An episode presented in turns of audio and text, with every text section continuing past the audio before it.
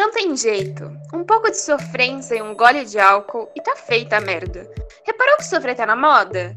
Talvez seja o começo de uma nova era. Abram aulas para a cultura do gado.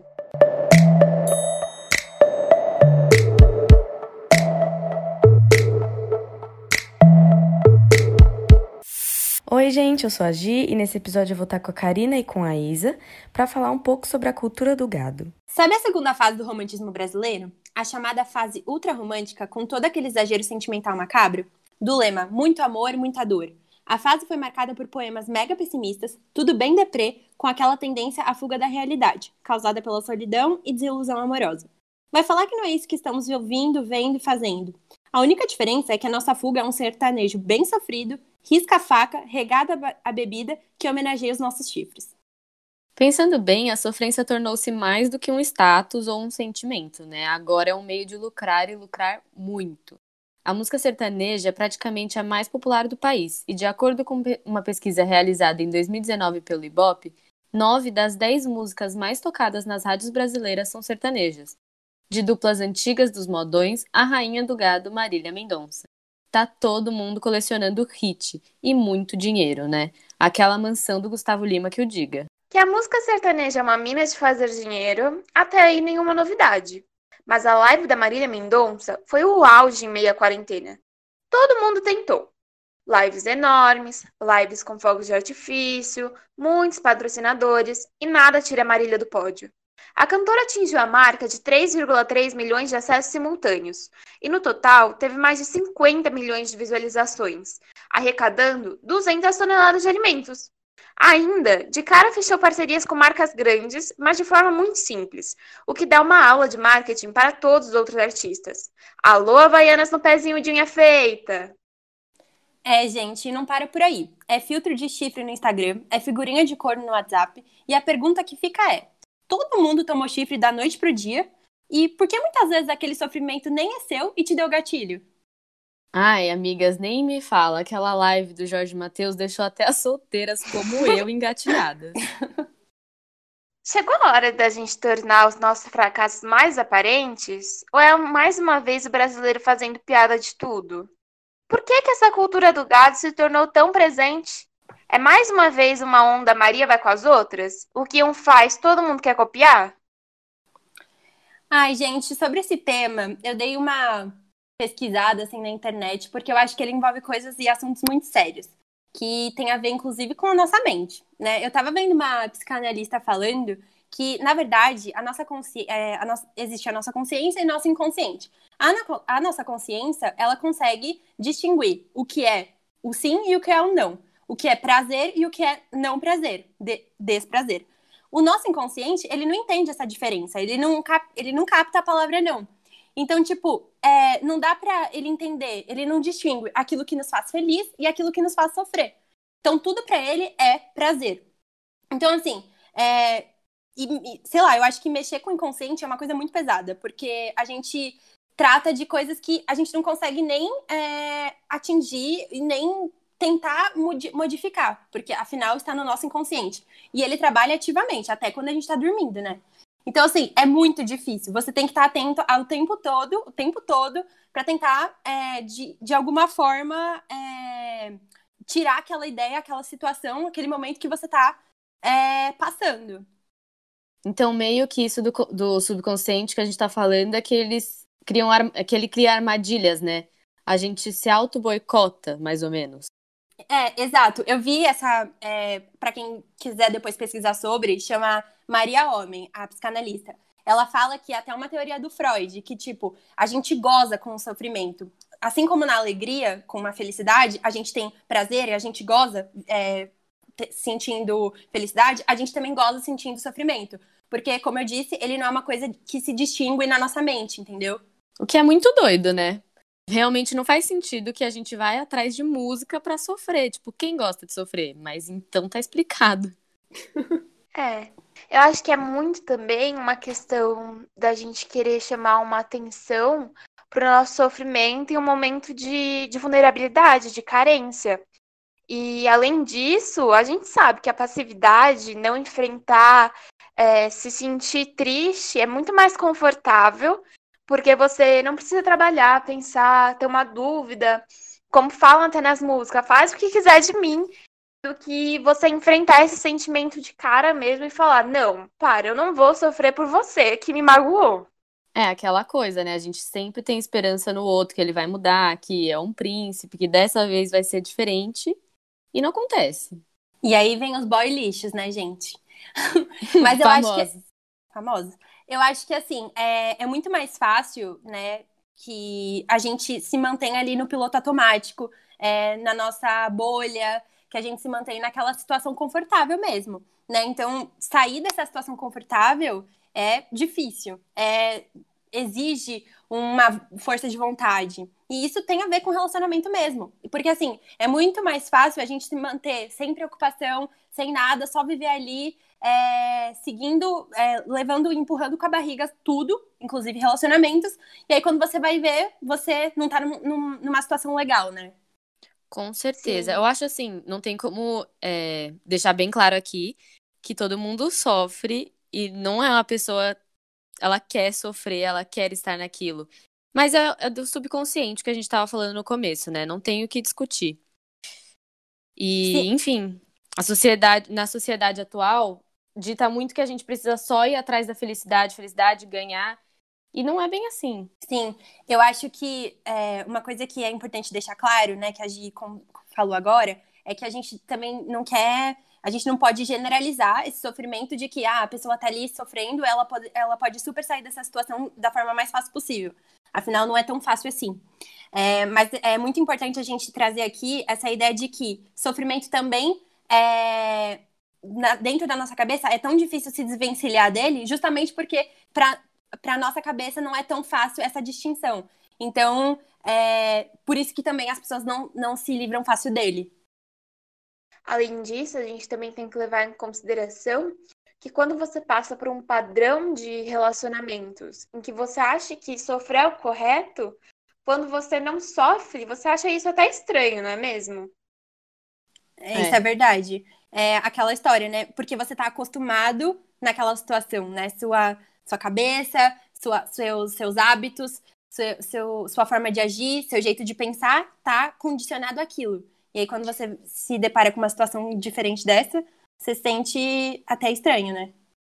Sim, a gente precisa desfetizar, desfetichizar, desculpa, gente, essa situação, né? Porque as pessoas têm que cair em si de que isso é errado. Não é de um dia para o outro que a gente consegue fazer isso, mas uma perpetuação desse tipo de relacionamentos em que a gente pensa que podemos ser rebaixados, que as pessoas têm um valor e o direito para nos humilhar, tem que mudar, tem que ser quebrado de algum modo. E aí eu acho que isso de ficar nessa situação também vem um pouco do que a gente estava falando é, alguns episódios atrás sobre amor e da necessidade de pertencer a alguém, né? E achar que alguém é seu também. O que, que vocês acham? Tipo a música do Dom Juan, do MC Dom Juan. Não é que eu amo ela, é que com ela eu tinha sempre uma foda garantida. Sim, é verdade. É, eu acho que isso tem muito a ver com coisas que a gente sempre fala, que é saber quem é você, ter um, um autoconhecimento é, definido, porque você vive. É, uma coisa que ela falou que é interessante é que desde que você nasce, você já nasce numa posição fragilizada. Né? Um bebê, gente, é uma criatura totalmente fragilizada. Então, assim, você já nasce com esse, esse estado de espírito passivo, passivo, né? Então, você é acostumada, apesar de muita gente achar que dentro da nossa consciência a gente, é, a gente tem essa ideia de que eu sou responsável, eu que vou, eu que mando aqui, quando na verdade sua, o seu inconsciente trabalha com a, com a ideia de que você é, precisa ser cuidado, Afinal de contas, também é por muito por isso que a gente se envolve com, com o outro, né? Porque você quer compartilhar, quer dividir o, o seu cuidado e cuidar do outro também. Só que a gente tem que ter muito essa noção de que, primeiro, eu preciso estar muito bem comigo, me conhecer muito bem e não jogar essa responsabilidade para o outro, né? Afinal, uhum. o outro ele, ele pode sim ser muito ser muito duro, ser estar errado, é, ser abusivo, ser agressivo, mas ele também pode ser uma pessoa normal que também não tá ali só pra, com a responsabilidade de atender você a todo momento. É, e quando a gente traz pra música, é, a gente percebe que as temáticas da sofrência sertaneja acabam sendo as mesmas e muito fáceis de se identificar, porque trata sempre da boemia, do sofrimento e da romantização disso tudo. É, eu acho que uma coisa que é importante é que, assim, as músicas estão dentro da indústria, né? É, afinal, estão, como a Gi disse lá no começo, estão aí para ganhar dinheiro. E como as pessoas estão ganhando dinheiro com isso? Então, assim, se eu tô. Se isso é uma, uma pauta do momento, se isso é um sentimento que a galera, que a galera tá a fim de, de, de saber sobre, que, que tá sentindo isso, é, por que não vender isso em forma de música, que é muito mais fácil de vender, né? Sim, porque com certeza é uma coisa que todo mundo. É muito fácil a gente pegar uma situação da nossa vida e colocar é, dentro de uma dessas músicas, alguma sofrência que a gente já teve. Tudo se encaixa sempre, né? É muito genérico. Não, e o que é mais bizarro de tudo isso é que, assim, às vezes nem encaixa tanto, mas você quer encaixar, né? Com você certeza. quer estar ali com a galera, você, Você quer, quer sofrer com todo mundo. É a live do Jorge Matheus, gente. Eu não tenho motivo nenhum pra sofrer com eles. Mas eu tava assistindo? Claro que tava. tava todo mundo assistindo. É, então. Mas e aí, pra quem realmente tem as memórias negativas, igual eu tava falando, vem também um pouco da dificuldade de seguir o baile, né? Que aí também entra muito nessas músicas. É verdade, tipo, é, eu até estava vendo que rolou um estudo de uma universidade do Reino Unido lá em 2018, 2016, 2018, não lembro agora direito, mas que falava que a grande maioria dos relacionamentos, é, quando acabam, é, fica na memória das pessoas como uma experiência traumática, com memórias assim, não positivas, mas negativas. E aí entra demais no que você disse, Gi, que é essa dificuldade de seguir o baile, né? E aí, assim, ou você ouve a sofrência você se afunda na sua passividade de é, que a gente falou lá em cima, lá no começo, e, e vai por água abaixo, e fica ali nesse estado de sofrimento, que, a, que estimula o seu, o seu inconsciente é, a, a, a sentir prazer. E aí você fica ali nessa situação que é difícil se desvencilhar. E aí a gente tem o quê? É, top, top 50, top 4 do Brasil de músicas de sofrência. Além disso, né, a gente também ignora o fato de que, às vezes, quando você termina um relacionamento, você não é obrigado a sofrer como a maioria das pessoas sofrem. Porque talvez o seu relacionamento já tenha acabado há muito tempo atrás e você sabe disso. Você sente isso. Só que parece que o fim de um relacionamento torna obrigatório sofrer. E é difícil seguir em frente realmente, como a Gi falou. Seguir o baile, seguir a sua vida e se libertar daquilo que antes talvez te fazia muito mal. Ah, gente, eu tô falando com propriedade aqui no assunto.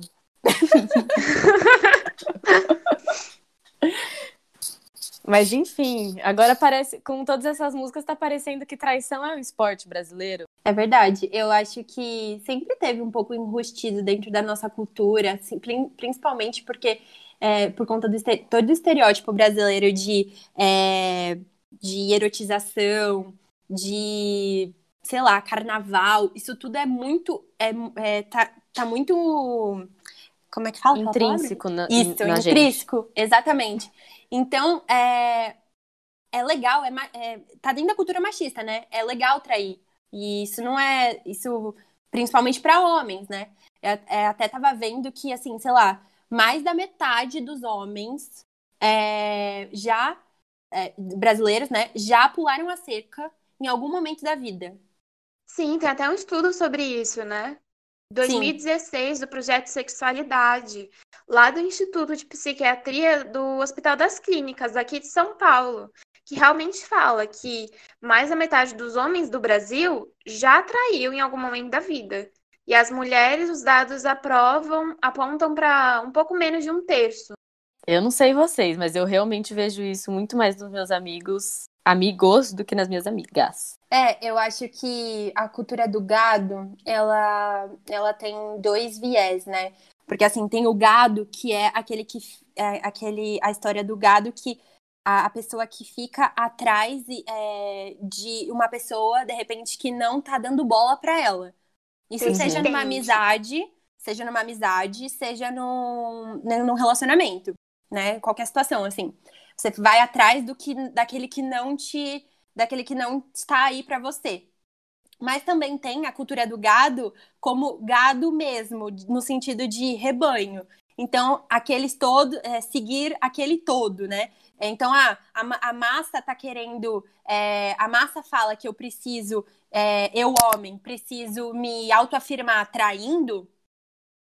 Essa é a, é a política, sabe? Mesmo que às vezes a pessoa não, não, não de fato é, haja com, com, traição, mas de repente seja conveniente. Ou de repente seja, talvez, é, tem alguma atitude, um flertezinho no stories, que tal? Que não, uhum. é tão, uhum. não, é tão, não é tão grave no sentido de da ação de trair, mas é, de repente, uma, uma, é uma traição. É Com pra, certeza. Pra afagar o ego, né? É. Exato. Ai, ai. Como falaram aí no BBB, que ego de macho devia ser guardado num potinho e vendido. Ai, gente. Ai, ia dar mais dinheiro do que o sertanejo. Isso é verdade. Cara, isso é verdade. E aí, entrando agora um pouco nas diferentes épocas do sertanejo e dos cantores, né? A gente Nossa. vê realmente que antes essa sofrência esse sertanejo era para ali para pessoa se afogar, se afogar no álcool, ficar triste mesmo.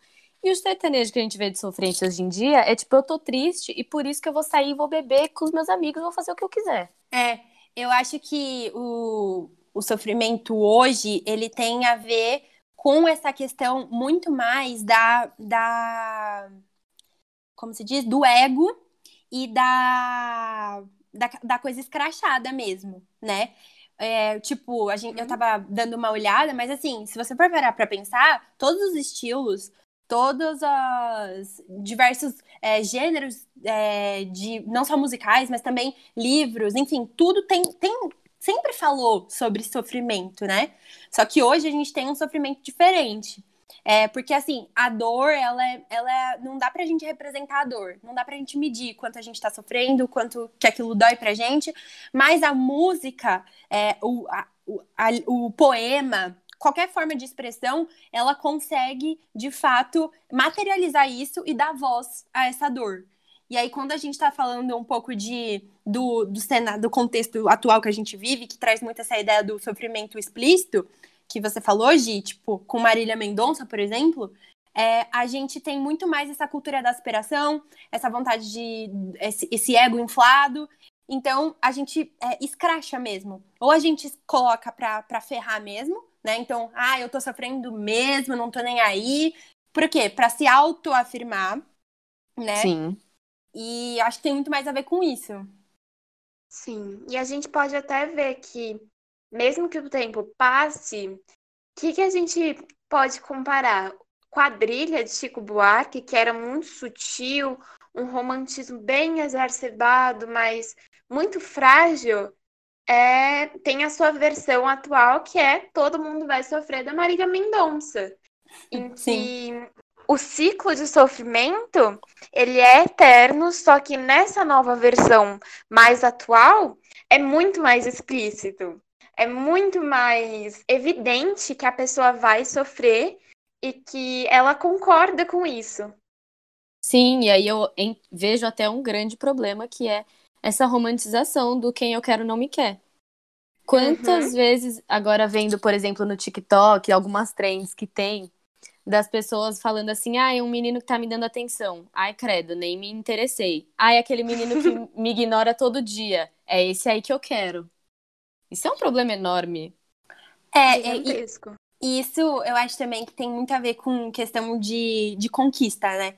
Porque você é, é, sempre trabalhar com essa ideia de que eu quero conquistar aquilo que eu não tenho. Então, é uhum. é muito fácil. Eu já eu tenho já aquela pessoa. Pode prestar atenção, tipo, quando você recebe uma mensagem, de, até de uma pessoa, das, dos seus pais, que vamos deixar do nível mais baixo possível, mas, tipo, os seus pais, é, você dá. Pergunta para você, você dá a mesma atenção que você dá pros seus pais, pros seus amigos? Seus pais, você sabe que você vai ter ali, independente de qualquer coisa. E seus amigos? Né? E, e aquele carinha que está falando no, no WhatsApp agora, que reagiu aos seus stories agora. Então, assim, é uma busca in, sempre, sempre por mais. Por mais, por mais, por mais. E agora isso fica escrachado, né? E eu me incluo nisso e nesse problema.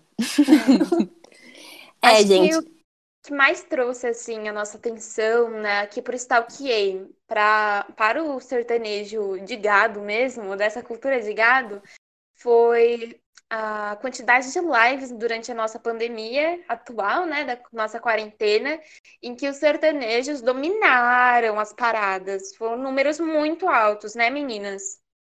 Sim, inclusive teve live de muitos e muitos outros tipos de música. Teve live de Sandy Júnior, live de Andrea Bocelli. E quem domina? Sempre o sertanejo. Gustavo Lima, Jorge Matheus e Marília Mendonça. A Marília Mendonça é, teve cara, duas lives e as duas dela estavam no top 10. Tipo assim, gente, as pessoas, Rainha, elas, não, né? elas não se contentaram em assistir a live e, tipo, depois perdeu a graça, afinal ela já tinha cantado todas as músicas. Não, ela uhum. conseguiu entrar pro top 10 de novo. E vocês acham que, afinal, é apenas um modismo isso? Olha, os, a questão do sofrimento em si, de falar sobre sofrimento, eu posso dizer que, na minha opinião, não é modismo. Isso a gente vê, igual eu acabei de falar, em diferentes tipos de música e a gente vê há muito, muito tempo. Sempre foi tema. Agora, o sertanejo tratar do assunto do jeito que ele trata, talvez seja um modismo. É, eu, eu acho que é muito o que a gente falou aqui. Que a gente tem uma, um sujeito contemporâneo que ele busca em todos os momentos uma satisfação pessoal. É, que depende só dele mesmo, das, das suas escolhas, das suas opções, do, dos seus planos, enfim. E ele é o único responsável por tudo isso. Só que é, essa a infelicidade, ela tem a ver com o coletivo, por quê? Porque você, quando você, é, essa situação de sujeito contemporâneo que só tá, que é independente, né? Ele tem, ele é sozinho o coletivo tem a ver com a, a questão da infelicidade, porque ela, a infelicidade, ela, quando você sofre, compartilha, isso te traz um consolo e que te espera uma felicidade. Então é por isso que as pessoas compartilham infelicidade, é por isso que ela é coletiva. É, porque assim você sente, não somos os únicos a sofrer. Você vai superar, você vai conseguir. E isso é sempre uma segunda pessoa que tá te falando seja a sua terapeuta, sua mãe, sua amiga, né? Mas tem um, um segundo, e isso é coletivo. É esse sujeito que tá, esse sujeito que é independente, que ele quer superar, que ele quer conquistar mais, ele não se contenta com, com um contatinho no WhatsApp, ele quer mais, ele quer mais reações no, Stories. Ele, ele, uma hora para outra, vai se sentir vazio e sozinho ele não consegue seguir, né? Então, tipo, inclusive essa história de, de superação no Instagram, sabe? Ah, no Instagram eu posto fotos como superado, não sei o que lá. Isso é exatamente é, a, a vontade de se mostrar capaz de superar, quando nem sempre você tá superado, né? Mas você pode estar sofrendo.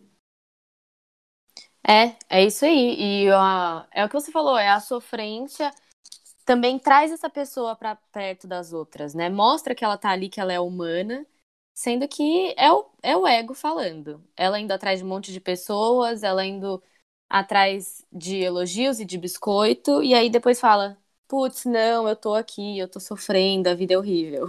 É, porque de uma hora, em algum momento, cara, você vai parar e se sentir mal, sabe? É, isso pode, isso vai depender de pessoa para pessoa, mas isso, isso, uma hora pra outra vai, vai, vai, você vai sentir a necessidade de compartilhar com alguém né? Seja daqui um mês, daqui uma semana, no mesmo dia ou daqui um ano. Concordo com tudo que vocês disseram, porque realmente é uma é muito uma perpetuação de uma imagem que não é a verdadeira, que acontece de ser um grande problema da nossa da nossa juventude, da nossa época, do que a gente vive, das redes sociais, isso. Eu acho que o mais importante de tudo isso, né, que a gente repara isso no nosso dia a dia, é que tem que acabar aquela dicotomia do ditado ou pelo amor ou pela dor. Por que, que eles não podem estar relacionados continuamente? Porque tem que ser um ou outro. Ou eu amo ou eu sofro. A gente tem que quebrar com esse tipo de, de pensamento, na nossa cabeça mesmo, de que se eu parei de amar uma pessoa, eu preciso sofrer.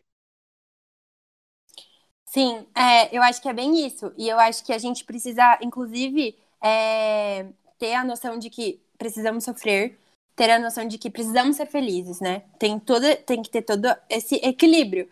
É, mas, principalmente, ter a noção de que ter, é, ter a noção e também ter o reconhecer qual é o momento limite de você já estar sendo uma pessoa gado, nos, nos dois sentidos que a gente falou aqui, e, e sair de cena, né?